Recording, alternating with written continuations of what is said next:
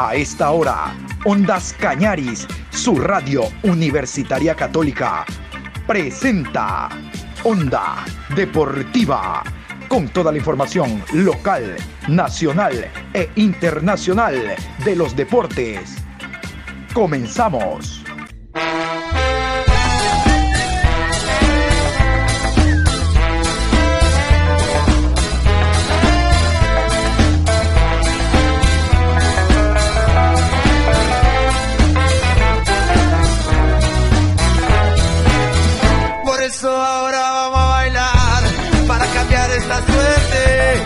Sabemos gambetear para ausentar la muerte. Vamos a bailar para cambiar esta suerte. Si sabemos gambetear para ausentar la muerte.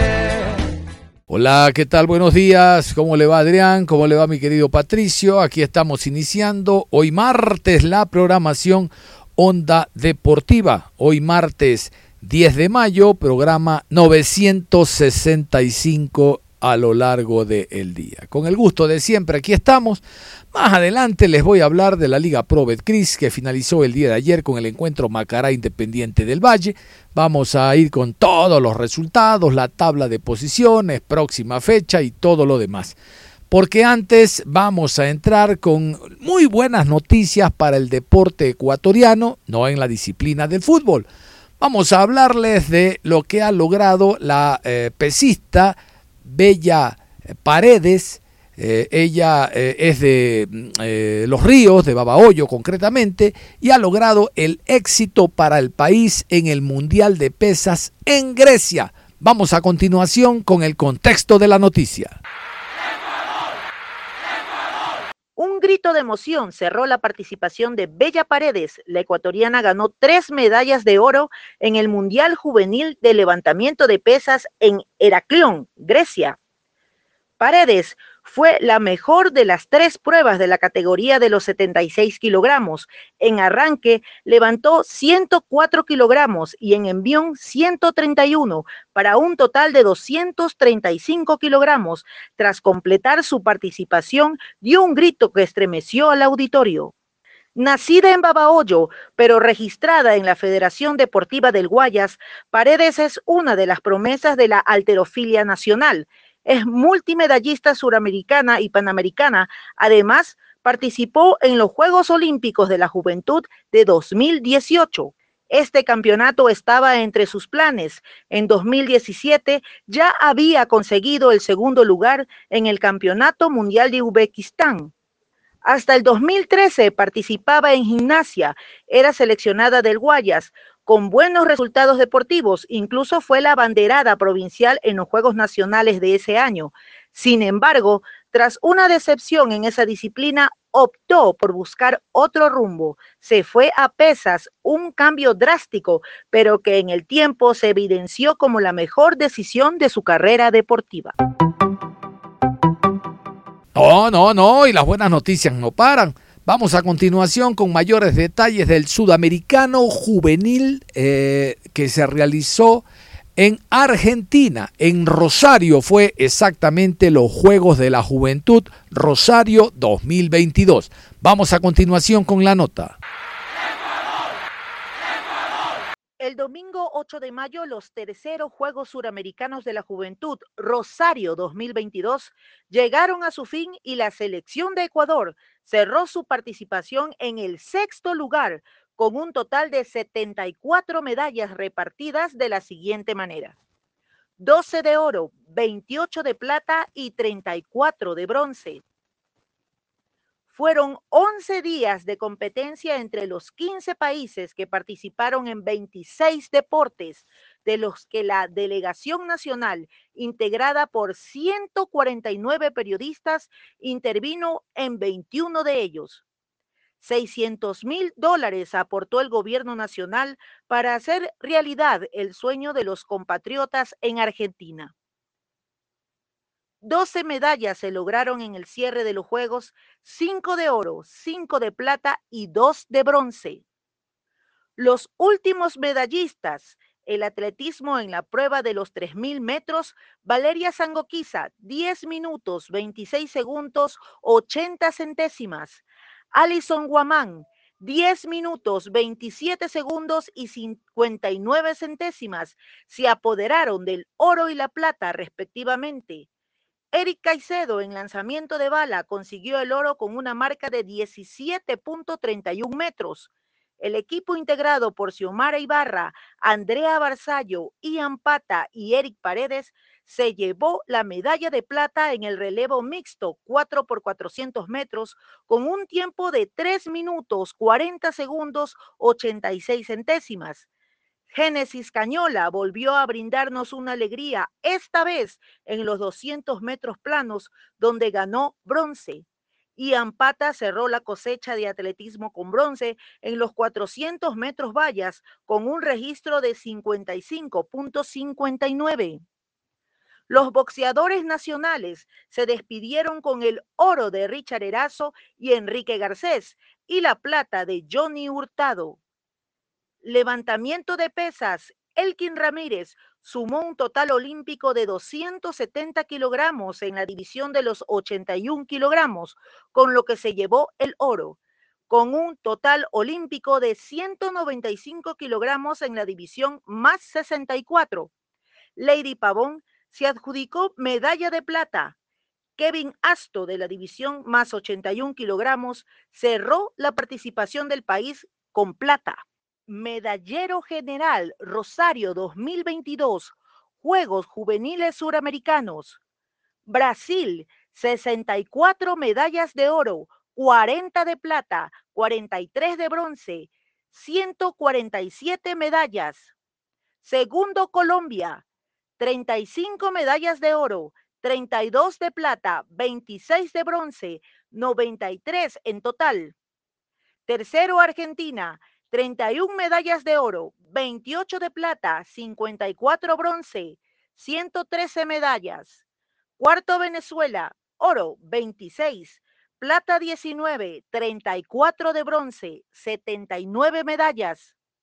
Quinto Chile, 15 medallas de oro, 22 de plata, 23 de bronce, 60 medallas en total. Sexto Ecuador, 12 medallas de oro, 28 de plata y 34 de bronce, 74 medallas. Séptimo Perú, 11 medallas de oro, 18 de plata, 16 de bronce. Octavo Paraguay, 5 medallas de oro, 4 de plata, 5 de bronce, 14 medallas. Uruguay, noveno, 3 de oro, 5 de plata y 10 de bronce, 18 medallas. Décimo Panamá, dos medallas de oro, cuatro de plata y dos de bronce, ocho medallas. Décimo primero Bolivia, una medalla de oro, cuatro de plata y seis de bronce, once medallas a su haber. Décimo segundo Curazao, cero medallas de oro, una de plata. Surinam, una medalla de bronce. Medallas de oro, 12. Vicky León, lucha, Leonela Gruso, lucha. Byron Mary, taekwondo. Blanca Rodrigo, tiro con arco. Roy Chila. Vanessa Alder, atletismo. Nicolás García, patinaje. Valeria Sangoquiza, atletismo. Eric Caicedo, atletismo. En boxeo, Richard Erazo y Enrique Garcés. Y pesas, Elkin Ramírez. 28 medallas de plata. Belín Espinosa, Taekwondo, Lucha, Fabricio Rosero, Ibrac Angulo, Santiago Pinargote, Paola Rivadeneira en Escalada, Daniel Chica, Gimnasia, Marcia Astudillo, Aisha Benalcázar, Samantha Galeano y Gia Zambrano, Básquetbol 3x3, Xiomara Manrique, Karate, Laura Vázquez, Judo, Luis Pacheco, José González y Anthony Barcas, judo. Noelia Sánchez, atletismo. Juan Domínguez, triatlón. Renata Soria, triatlón. Karen Litardo, atletismo. En patinaje, Nicolás García y Fernanda Moncada. Samantha Arriaga, pesas. Valeria Sangoquiza, atletismo. Pesas, Yandri Roldán y Jessica Palacios. Boxeo, Kelly Delgado y Johnny Hurtado. Alison Guamán, atletismo. Xiomara Ibarra, Andrea Barzallo, Ian Pata y Eric Paredes, atletismo. Kevin Asto y Lady Pavón, pesas. 34 medallas de bronce. Moisés Peralta y Valeria Álvarez, lucha. Dana Martínez, natación. Mauricio Ramírez, taekwondo. En lucha, Isaac Tenorio y Lady Hurtado. Damaris Méndez, taekwondo. Tania Andrade y Valesca San Martín, tenis. Blanca Rodríguez, Joseph García, tiro con arco. Tomás Chicaiza, escalada. Emilia Dávila, escalada. Ariel Troya, natación. María Paula Pérez, tiro con arco. Karate, Yael Ordóñez y Jorge Astudillo. Judo, Jan Lama, Melanie Loor, Scarlett Arellano. Karate, Karen Apolo. En atletismo, Génesis Cañola, Alison Guamán, Silvana Lara, Joe Caicedo. Pesas, Reni Vargas. Boxeo, Kerly Tituaña. Eric Estupillán, pesas. Jeremy Ulcuango, patinaje. Esgrima, Pedro Aguinaga y Sara Vinuesa. Ian Pata, atletismo.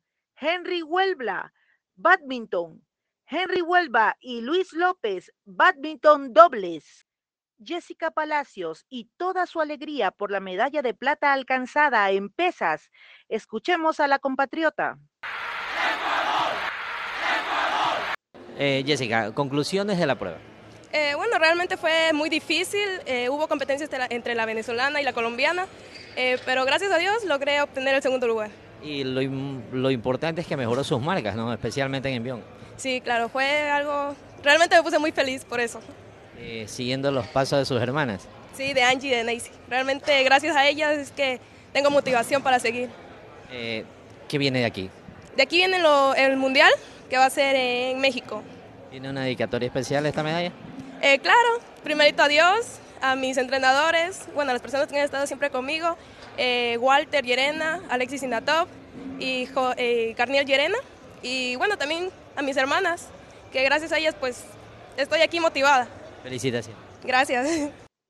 Nicolás García, muy contento de cosechar oro y convertirse en campeón suramericano juvenil en mil metros de patinaje de velocidad. Bueno, Nicolás, hasta que al fin llegó esa ansiada medalla de oro para Ecuador en patinaje de velocidad. Sí, sí, sí, muy contento, muy contento, no solo por mí, sino también mi compañero y toda la selección.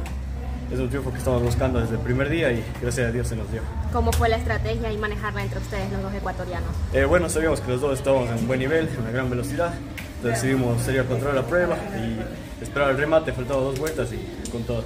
¿A qué le dedicas esta medalla? Eh, primero que todo a mi familia, a mis hermanos, mis papás, a todo el equipo, a mi entrenador, a cada uno de los que estado detrás de este proceso. Jeremy Ulcuango señala que el trabajo en equipo fue fundamental para lograr las medallas en los mil metros de patinaje de velocidad. Gran trabajo, equipo Ecuador. Creo el deportista que más caídas ha tenido, pero te llevas dos medallas de bronce. ¿Cómo te sientes? No, feliz, orgulloso de mí porque he trabajado 10 años para conseguir estas dos medallas de bronce y la trabajo en equipo que hicimos espectacular en la última prueba. ¿Cómo llegan estas medallas? Primero en la primera competencia, bueno, que, que te caíste, pero te dieron la medalla y ahora en esta obtienes plata, pero bueno, te mencionan de un desplazamiento y se queda con bronce. Exacto, o sea, ya las cosas pasan por algo pues agradecer a Dios igual por las dos medallas de bronce que me, se me dieron, entonces, ajá. ¿Cuál fue la estrategia que les dijeron los, los entrenadores antes de, de, saltar a la pista? Pues la medalla de oro era para mí, eh, pero pues ya yo trabajé y le, le di la medalla a él y ya, y así se dieron las cosas y pudo ganar la medalla Nicolás García. suman la séptima de Ecuador en estos Juegos de. Sí, la verdad nos fue súper bien, no esperábamos tantas medallas, pero pues ajá, así se dieron las cosas y agradecer a Dios. Eh, eh, para mi papá, para, mi, para Dios primeramente, para mis papás, para mi entrenador que ha estado apoyándome ahí. Y quería mandar un, un saludo al Club Correcaminos y a Meche Mendieta que siempre está ahí es pendiente de mí y, y ya es como una familia, es como mi segunda madre ahí. Medalla de plata en levantamiento de pesas, Yandri Roldán y sus impresiones. Pues felicidad y orgullo de representar mi Ecuador y sobre todo mi provincia, Sucumbío. Fueron, fue pasando por varios entrenamientos fuertes para poder obtener un buen puesto. Tuve opción de tener el primer lugar, pero veo que no se pudo, pero seguiremos intentando para la próxima vez. ¿A quién le dedicas esta medalla? A mi profe Yerma, a mi provincia Sucumbío y a mi mamá. La campeona suramericana de la prueba de los 3.000 metros, Valeria Sangoquiza, analiza su participación. Estuvo muy difícil, eh, igual con mi compañera, igual fuimos, fuimos li- liderando las vueltas y eso nos ayudó bastante para rematar al final. Me siento muy contenta, espero haber hecho el tiempo que, mm, es- espero haber bajado el tiempo que, que realicé en Ecuador y ya. Sí, me preparé ah, hace dos meses atrás para esta competencia muy importante. Esta medalla le dedico a toda mi familia, a mi entrenador y a todo Ecuador. Alison Guamán, orgullosa de su medalla de plata en los 3.000 metros. competencia muy muy fuerte y emocionante, la verdad. Todas las chicas corrieron súper duro y una experiencia muy bonita. Sí, les- ta- son muy fuertes igual. La verdad sí me estaba preparando para esto, aunque faltó un poco más para poder buscar la medalla de oro, pero igual emocionada con los resultados que tuve. Todo el entrenamiento que hemos ido haciendo ha sido para esto y aquí están sus frutos. Eh, después de esto buscamos el mundial que va a ser en Brasil. Espero lograr poner marca para ese, para ese mundial y clasificar y ya intentar subirme al podio igualmente como aquí lo hice. Te dedico la medalla a mi familia, a mi entrenadora que ha estado apoyándome full, muy demasiado todo este, todo este tiempo y que gracias a ellos he logrado esto. Eric Caicedo, medalla, campeón suramericano en lanzamiento de bala. Eh, alegre porque es mi primera competencia internacional y logré lo que quería hacer. pues. Ah. ¿Mande? Eh, sí, estaban un poco duros porque uno casi me alcanza. No, sé de qué provincia, no sé de qué país, pero sí, casi me alcanza uno. Sí, bastante. ¿A quién dedicas esta medalla? A mi madre, a Flor, Flor Quiñones Caicedo y, y Darling y Darling Javier. ¿Qué esperas a futuro? Eh, ser medallista olímpico. Esta medalla va dedicada a mi madre, dijo Richard Erazo Chacha. Oro en boxeo, división 52 kilogramos. ¿Cómo te sientes? Bien, bien, gracias a Dios. Esta medalla va dedicada para mi mamá, para todos los profesores que me esperan allá en Ecuador. De corazón estoy agradecido con mi familia, porque ella me ha apoyado todo, me ha apoyado todo para venir hasta acá. Y estoy agradecido mucho. Felicitaciones, Chacho. Gracias. Un título con dedicatoria especial de Elkin Ramírez, campeón suramericano de levantamiento de pesas, división 81 kilogramos. Varias satisfacciones. Primero, eh, obtener una medalla de oro en tu primer evento internacional. Eh, ¿Cómo tomas esta experiencia? Eh, demasiado muy bien. Me la pasé muy bien, chévere. La competidores algo apretado. Eh, mejoraste las marcas, tanto en arranque como en envión, pero tu, envi- tu fuerte es el envión. Sí, yo soy mejor en el envión que el arranque, pero logré, ser, logré hacer 6 de 6. ¿En cuánto mejoraste tus marcas? Mm, Yo anteriormente hacía 117 en arranque y logré hacer oh, en estos juegos, logré hacer 118 en arranque y el envión hacía antes 148 y ahorita acabo de hacer 152. En, en eso de cambiar los pesos, ¿por dónde pasa esa inyección de, de ánimo? ¿Qué se te viene a la cabeza? Eh, la, la bendición de Dios, mi familia, mi familia que me está, me está apoyando en el cielo y, y mi profesor y, la- y las amistades que tengo aquí. La dedicatoria de esta medalla para quién? Hoy en el Día de las Madres. Por, por eso mismo quise luchar la medalla de oro para decirles a todas las mamás que sigan el Comité Olímpico, desearles feliz día y absolutamente a mi mamá. El medallista de plata en boxeo, división 75 kilogramos, Johnny Hurtado, agradece a Dios por su logro. Me ha gustado medallita de plata en los Juegos Sudamericanos. Una pelea muy apretada, pero pasó lo que tenía que pasar y aquí está un resultado, una medalla de plata, gracias a Dios.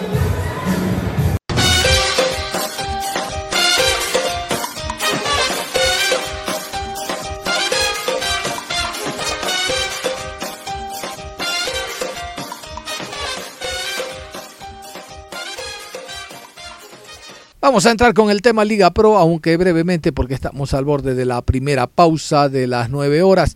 Quiero contarles que, mm, a ver, Liga Deportiva Universitaria de Quito, el equipo Albo que anda bastante bien en Copa Sudamericana, que ha tomado un segundo aire de la mano de Luis Ubeldía, ha emitido dos comunicados. El primero aclaratorio. Yo no sé cuál es el apuro de vender por parte de la prensa a los jugadores o a lo mejor el empresario del futbolista le habla a cuatro o cinco colegas para que empiecen a circular las bolas de que fulano y es pretendido a nivel internacional y bla bla bla bla bla bla como un torpe que hace dos semanas decía que Vergés iba para el Barcelona tuvo que Barcelona salir y desmentirlo Ah, yo no sé primero el equipo que hace desmintiendo y diciéndole a, este torpe eh, por qué habla de más, por qué dice cosas que no son. No, a estos tipos se los ignora. Al jugador Nixon Angulo ya lo están ubicando en Europa, en Marte, en Júpiter, pero finalmente hay uno que dice que no, que va a Saturno. Otro está más cerca, dice la MLS. Y Liga tuvo que sacar un comunicado y decir no hay nada, absolutamente nada. Déjenlo a nuestro jugador tranquilo. Calmen al empresario y a los tontos de capirote que le hacen el caldo gordo al empresario y dicen sí, sí, sí, va para acá, va para allá. A ver si la pegan. Por Dios la tontería buscando la primicia. No, no. La noticia no hay que darla primero, hay que darla bien. El periodista, ay, yo la di primero. No, no, hay que darla bien. Vamos con el comunicado de liga sobre el tema Nixon Angulo. El hombre sigue como el mejor jugador en Ecuador. Ante falsos rumores y notas de prensa en redes sociales que informan sobre supuestas ofertas que Nilson Pepo Angulo se vincule al fútbol del exterior, nos vemos en la obligación de rechazar estas versiones de forma terminante. Nilson es un jugador joven quien está atravesando un proceso de crecimiento personal y profesional, por lo que solicitamos se evite realizar esta clase de afirmaciones basadas en rumores de fuentes no oficiales y que lo único que intentan es desviar su atención y desestabilizar su concentración para el cumplimiento de sus objetivos. Recordamos que la información oficial sobre nuestra institución la pueden encontrar en nuestras redes sociales, página web y aplicación móvil. Quito 9 de mayo 2022, Diego Castro García, gerente Comisión Especial de Fútbol. Y otro comunicado de liga, este aclaratorio nada más para los aficionados, el tema de Franklin Guerra. Franklin Guerra, el manavita central, eh, fue en su momento llamado a la selección. Bueno, el jugador se está recuperando de una lesión. Ahí hay un buen elemento que en cualquier momento lo puede tomar en cuenta Luis Ubeldía.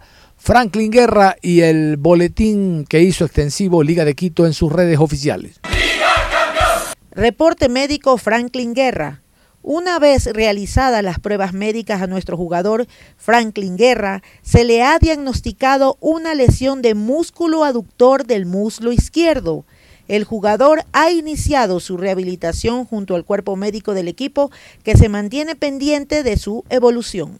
Vamos a irnos a la pausa. Al volver vamos a hablar del equipo de técnico universitario que tiene nuevo estratega nuevo director técnico. Ya les cuento quién es. Hablaremos también novedades de la Liga Pro, entraremos con los eh, resultados, los, eh, la tabla de posiciones, los partidos que se van a jugar este miércoles y el fin de semana, es decir, toda la información de Liga Pro a continuación. La pausa y regresamos. Onda Deportiva. Regresamos con Onda Deportiva. Así es, aquí estamos de regreso en la programación Onda Deportiva. Les decía, después de la pausa íbamos a hablar de los nuevos cambios que se han dado en el técnico universitario y hablar también de lo que ha sido la Liga Pro Betcris en esta fecha número 12 que finalizó la noche de ayer. Vamos a continuación con los resultados, llamativos por cierto y concluyentes en otros. Ya les digo por qué. Escuchemos los resultados. Deportivo Cuenca 1, técnico 0. Delfín 2, Orense 1, Aucas 1, Cumbayá 0, Emelec 4, Muchurruna 0, Universidad Católica 3, Gualaceo 1, Liga de Quito 2, 9 de octubre 0, Guayaquil City 1, Barcelona 4, Macará 0, Independiente del Valle 1. Llamativos, les decía, llamativos porque hubo la goleada del Barcelona, 4 eh, por 1 sobre Guayaquil City. El partido se jugó en Parque Samanes y este Barcelona que estaba adoleciendo de fuerza y contundencia en la delantera, bueno, marcó en esta ocasión cuatro goles y tres Gonzalo Maestriani.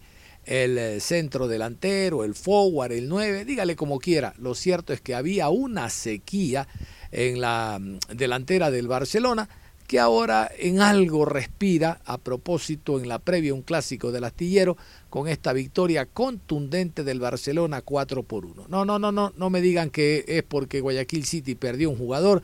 Hay equipos que con uno menos juegan mejor y otros bobotes que con uno más no saben cómo definir el partido. Nada que ver. Barcelona fue contundente por las bandas y estuvo despejadita la mente de Gonzalo Mastriani para capitalizar, para aprovechar todas las opciones que se generaron en el partido. De hecho, pudo haber marcado un par de goles más el conjunto del Barcelona. La buena noticia es que volvió Damián Díaz en la víspera al clásico del astillero, un jugador que ingresó en el terreno de juego y de a poco va retomando el nivel acostumbrado. Otra de las goleadas fue la del club Sport Emelec sobre el conjunto del Muchurruna. Este partido fue el sábado en horas de la noche. Qué bonito clásico. Los equipos vienen de marcar cuatro goles cada uno, Barcelona, Emelec. Emelec eh, también lo de Emelec fue eh, un espejismo. Pudo haber sido mucho mayor la diferencia. Hubo un solo equipo en el terreno de juego. ¿Cómo? Que tres goles fueron de penal. Pero para eso, eso forma parte del partido. Pues. A ver, Tú vas dentro del área, solito con el arquero, te mete la patada a la yugular. ¿Qué es eso? Falta, agresión, penal. Un centro al área, cabezazo, la bola va a entrar, mete la mano un, un defensa. Penal, pues. Eso forma parte del encuentro. Tres penales, dos goles de Sebastián Rodríguez, uno de José Ceballos de penal y el otro fue del jugador Zapata, ¿verdad? Bueno, Así el ML definió este compromiso, les decía, dentro de lo llamativo que fue esta fecha del campeonato. Le costó algo a Liga de Quito para derrotar a 9 de octubre 2 por 0, al final lo logró. Aucas le bastó un gol para ganarle al equipo del Cumbayá, segundo partido que dirige Faría, segundo partido ganado. El Gualaceo se cayó de oreja y ya feo me le pegaron allá en Quito. 3 por 1 le derrotó la Católica al Super Guala. Y también contarles eh, el tema del Delfín. Delfín le ganó 2 por 1 a Lorense. Escuchaban ayer, ustedes a Andrés García, el director técnico, bravísimo, molesto. Dijo, mañana los hago entrenar, el domingo, Día de la Madre, nada, entrenar. Por eso es que ayer no entrenaron. Yo entiendo que el dispositivo estaba para el domingo pasen con las mamitas y el lunes volver a entrenar. Él no, no, el domingo entrenamos. Los mandó a entrenar por la fea presentación que tuvo el equipo. Y el encuentro que determinó la salida de mm, un nuevo técnico en el fútbol ecuatoriano fue la victoria el viernes del Cuenca 1 por 0 sobre el técnico universitario. Ya no aguantó más eh, los señores Jara, hablo de eh, Tito Jara, el presidente del técnico universitario, y dijo, ahí do más, como dice la comadre, se va el director técnico. Llegaron a una resolución, la tarde de ayer firmaron el paz y salvo, y ha llegado Juan Urquiza como nuevo técnico. Ya les voy a hablar de este personaje. Ya les voy a hablar. Vamos a contarles a propósito de técnicos que es el cuarto técnico que se va. El primero, no por malos resultados, sino porque lo estaban llamando desde Brasil, concretamente desde Santos, se fue Fabián Bustos, el argentino. El segundo fue Pablo Marini, el director técnico de Liga Deportiva Universitaria, este sí por malos resultados y porque le pegaron de afeo, cuatro le pegó el equipo brasileño, hablando de Copa Sudamericana, y se fue también el técnico de, de, Aucas, Héctor Pablo Vidoglio, no levantaba el equipo, estaba desgastada la relación con los jugadores. Vean, llega Faría, los mismos muchachos, y el equipo gana dos partidos seguidos. Y ahí es cuando uno dice, son mal llevados los jugadores. Porque Farías, que no ha trabajado en este medio, que no conoce Quito, no conoce Liga Pro, que llegó con la varita mágica. No, señor. Simplemente hablarle a los chicos y decir que pongan de su parte y tal. Y los jugadores lo quisieron hacer. Cuando un jugador quiere molestar con J, lo hace. Y molesta en la cancha al árbitro, y molesta al técnico, y molesta a los dirigentes. Los mismos jugadores. Le ganaron visitante al técnico y ahora ganan como local ante el Cumbaya. Vamos a ver cómo le va en la siguiente fecha al equipo de Laucas. Entonces, estos son los cuatro técnicos hasta ahora, cuando vamos a la decimotercera fecha, que así está la, ¿cómo es? Así está el rendimiento de los clubes. Vamos a eh, matizar toda esta información con la tabla de posiciones. La tabla de posiciones al momento de la Liga Pro Betcris es la siguiente. Primero Barcelona, 25 puntos más 10. Segundo, Independiente del Valle, 23 puntos más 4. Tercero, Liga de Quito, 22 puntos más 2. Cuarto, Emelec, 21 puntos más 11. Quinto, Universidad Católica, 20 puntos más 10. Sexto, Aucas, 19 puntos más 2. Séptimo, Delfín, 19 puntos, 0 gol diferencia. Octavo Deportivo Cuenca, 19 puntos menos 1. Noveno Gualaceo, 17 puntos menos 2. Décimo Orense, 14 puntos, 0 gol diferencia. Décimo primero Guayaquil City, 13 puntos más 2. Décimo segundo Muchurruna, 12 puntos menos 4. Décimo tercero Cumbayá, 10 puntos menos 7. Decimocuarto, Macará, 9 puntos menos 8. Decimoquinto, Técnico Universitario, 9 puntos menos 9. Decimosexto, 9 de octubre, 6 puntos menos 10. Antes de contarles lo que será la decimotercera fecha, quiero decirles que mañana miércoles se juegan dos partidos, dos partidos que estaban aplazados en distintas fechas. Por la fecha número 9 estaba aplazado el encuentro 9 de octubre Guayaquil City. Vamos a continuación con el horario y los árbitros de este partido. Miércoles 11 de mayo, 17 horas, Ciudad de Manta, Estadio Jocay. 9 de octubre recibe a Guayaquil City. Árbitro central, Augusto Aragón. Asistente 1, Denis Guerrero. Asistente 2, Juan Cruz. Cuarto árbitro, Luis Troya. Asesor de árbitros, Juan Corozo. Y el miércoles a las 20 horas en el Estadio Monumental se juega el partido eh, Barcelona-Emelec. Al igual que el 9 de octubre técnico, este también se juega con presencia de VAR. Nuestros árbitros no son buenos, no hay confianza. Por lo tanto, mejor es invertir en Herbada. Vamos con los árbitros y horarios para el choque Barcelona-Emelec. 20 horas, Estadio Monumental, Banco Pichincha. Barcelona versus Emelec. Juez central Guillermo Guerrero. Asistente 1 Fernando Vázquez. Asistente 2 David Bacasela. Cuarto árbitro Jefferson Macías. En el bar Carlos Orbe. Asistente de bar Cristian Lescano. Vamos a hablar del tema técnico universitario, como les decía al inicio de este tramo de la programación. Quiero agradecer a los amigos de Radio Centro, concretamente al periodista Patricio Freire Molina, porque vamos a tomar la nota fresca con Juan Urquiza, el nuevo estratega de técnico universitario. Yo les decía, este hombre hace rato que no dirige absolutamente nada. Fue, fue, fue. Y, y siendo, no ganó nada. Pero bueno, ha de ser que estaba muy barato, ¿no? De seguro está a la baja porque no dirige pero aquí están sus eh, contestaciones en torno a lo que va a hacer con técnico universitario. Hemos aceptado de que el equipo tiene que rendir mucho más de lo que está rindiendo, sacarlo de las posiciones que está para que vaya ascendiendo cada vez más arriba y tenga más aspiraciones, ¿no es cierto?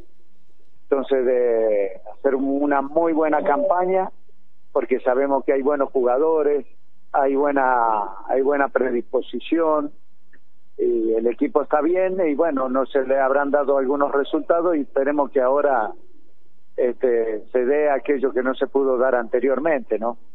Su debut será frente a Independiente el domingo a la una de la tarde, profe. Sí, creo que es el horario. No me pasaron el horario todavía, pero este, como es, sé que es el domingo. Pero nosotros estamos trabajando, faltan varios días todavía, así que después vamos acomodándonos al horario que es del partido. Por ahora estamos trabajando, ¿eh? hoy en doble jornada, mañana en una y pasado a lo mejor en doble también, pero por esta semana nomás es. El equipo se lo encontró muy bien, Bien, este, yo hablo por lo que hablé con ellos el otro día en la presentación que tuvimos, que le mostramos nuestros trabajos, la idea del juego que queremos, lo que ellos pueden realizar, porque dentro de los jugadores que tenemos uno se tiene que adaptar a los jugadores que tenemos y nos vamos, hemos adaptado bien, tanto ellos como nosotros, se entendió y fue un entrenamiento bastante interesante. Salimos todos con mucho optimismo, tanto ellos como nosotros, y, bueno, y, a esperar que llegue el día del partido. Así que bueno, y el objetivo, como le dije, ir sumando, sumando, y las cosas que uno agregó al equipo, eh, ya tenían cosas, muchos conocimientos del anterior proceso, en algunas cosas tácticas, y hemos trabajado con algunas cosas de estrategia que son más puntuales el compromiso con técnico es llevarlo todo lo más arriba que se pueda. Estamos hablando de una seguidilla que hay de cinco partidos. Usted dijo de tres. No sé, yo digo hasta diciembre. Usted me dijo por tres partidos. No sé quién le dijo de tres partidos, pero nosotros contamos que hay en nuestro calendario armado para programar el equipo para los cinco primeros partidos esto y después programamos para los otros partidos que vienen. Nuestros cinco primeros partidos, se lo digo ahora, que usted lo debe saber, está Independiente, Clásico, MLE, 9 de octubre y Barcelona. Entonces, eso nosotros tenemos todo programado para eso, ¿no? Por eso estamos haciendo doble jornada ahora con el tema independiente y no es por lo físico que se hace doble jornada, no, no, simplemente cosas, estrategias que estamos eh, sumando a lo que ya tenían los muchachos, ¿no? Ya, entonces comienza hoy y va hasta el final de la temporada. Por lo menos así hemos hablado. Le pregunto esto porque eh, el profe Cheche Hernández aún tiene vínculo con el equipo. Bueno, no lo sé, eso, eso lo, lo, pueden saber los directivos. Yo sé que estoy entrenando con nuestro cuerpo técnico, estamos entrenando el equipo, estamos entrenándolo más bien y creo que él había arreglado, eh, ya por, por eso estamos nosotros, ¿no es cierto? Por eso es, no es porque, no sé, bueno, he escuchado cada información últimamente que, bueno, por ahí este, la información este, vuela y no tiene un contenido más o menos que, que pueda ser realidad. Sí, sí, profe. Y, nosotros igual estamos eh, confundidos, razón por la cual le estoy haciendo estas preguntas. ¿Firmó ya contrato con técnico? ¿Usted ya firmó el contrato? Claro, todos los que están acá han firmado, Pablo Amaya, todo. Nosotros tenemos el contrato con el club y todas esas cosas. Después ellos también están libres de hacer lo que quieran, pero nosotros estamos todos bien no quiero entrar a ver, por favor le voy a pedir un favor, no es que no le escape a la cosa. Las cosas esas de que maneja la directiva y junto a Cheche tienen que hablar con Cheche o con la directiva, no soy yo el está bien, está la persona autorizada para hablar de esos temas que no no me corresponde a mí en definitiva, ¿no? Para nada. Eh, está para bien, nada. está no bien, quiero ser un atrevido y dar una información que a lo mejor no no corresponde. Eh, dejamos de lado. Hablemos cómo va a estar conformado su cuerpo técnico. Con Pablo Amaya como asistente y también este hoy llegó el preparador físico Sáenz, Marco Sáenz, que es un preparador físico que tiene amplia trayectoria, tiene ascenso con Raúl Duarte, han ascendido cuatro equipos y tiene buen manejo de grupo, así que bueno, el, este es nuestro cuerpo técnico por ahora. Eh, ¿de ¿Qué nacionalidad tiene el profe Marco Sainz? Chilena. Ah, es, chileno. chileno. ¿Preparador de arqueros quién va a ser? El que continúa, el que estaba anteriormente, el señor que estaba anteriormente. Roque Pérez. Sí. Continúa. Él va a seguir. Listo. Profe, ¿cómo está eh, trazada la semana de trabajo? Usted dijo a doble jornada. En eh, las mismas instalaciones, ¿qué es lo que tiene en mente al menos, al menos para, para esta semana? No, no, nosotros, eh, como le dije, doble jornada hoy, mañana una jornada, el miércoles es posible, no es seguro lo que le estoy diciendo porque vamos mirando cómo estamos, eh, cómo va estando el equipo, ¿no? Eh, puede ser doble jornada o una simple y de ahí hasta el día del partido todo lo demás sigue normal, simple, solamente entrenamiento a la mañana. Ahora, le pregunto por los lesionados, ¿cree que se recupere para el fin de semana Mario Risotto? No, Risotto no creo que llegue, pero los demás están, eh, la mayoría está todo bien. Están todos bien, hoy hemos hecho parte de trabajos tácticos, como le decía, y bueno, y han respondido el, todo, menos Risotto, digamos, porque sabemos en las condiciones que está, que va a ser difícil, mínimo debe tener 10 días él. También trabajó Sainz, que está expulsado, todos, todos trabajaron. Incluyendo a, a Rangel, que me parece el tema es pasajero, porque decía el médico que no será necesario la resonancia magnética. Sí, el médico nos dijo que hay que esperar un día más o dos para que ya lo podamos ver cómo continúa en eso, ¿cierto? Después lo demás está todo bien. Ahora, profe, ¿va a pedir refuerzos para lo que será la segunda etapa? No, no, no, no, eso no, no está. A ver, eh, no puedo hablar de refuerzo y futuro teniendo estos jugadores que tengo en este momento, que para mí está bien, y tenemos que ver después qué necesidades tenemos viendo los partidos, viendo los eventos, que ahí usted lo va mirando. Eh, acá no se trata de pedir refuerzo por pedir, ni tenemos que pedir en los puntos clave, y para ver en los puntos clave si tenemos, somos vulnerables en algún sector, tenemos que traer seguramente, pero eso lo manejará la directiva junto con nosotros cuando llegue el momento, ¿no? Ah, Ahora no, hasta que no veamos mínimo tres, cuatro, como le dije, estos cinco partidos. Hay en cinco partidos que usted le dé la oportunidad a los jugadores, ellos van a demostrar todo lo que saben. A mí me parece eso inteligente, profe, porque en verdad señaló usted los cinco partidos que serán pruebas de fuego para varios jugadores que a lo mejor no tuvieron oportunidad.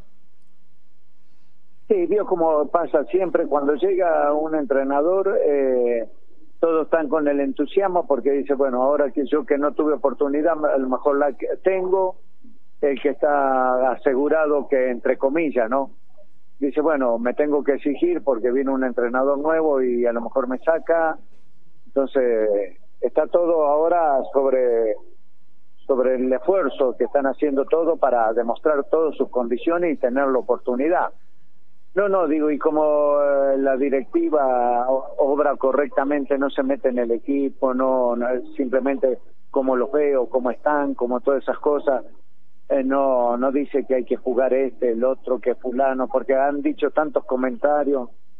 Y, y, lo que menos hace la directiva es decir, opinar de quién juega, quién no juega, conmigo, conmigo, y no sé con el otro cuerpo técnico anterior. Creo que debe haber sido igual. Así que tenemos la libre posibilidad de trabajar, creo que siempre y cuando uno haga las cosas razonables y, y que acompañen los resultados, porque esto, escúcheme, esto no es de proyecto. Como le dije a usted, son de objetivo, que el objetivo con qué se mueven, con resultados. ¿Qué hará usted que... para llegarle sí. al jugador, no solamente a la mente, sino al corazón, en este momento muy difícil, eh, a falta de resultados, a falta de goles, a falta de muchas cosas?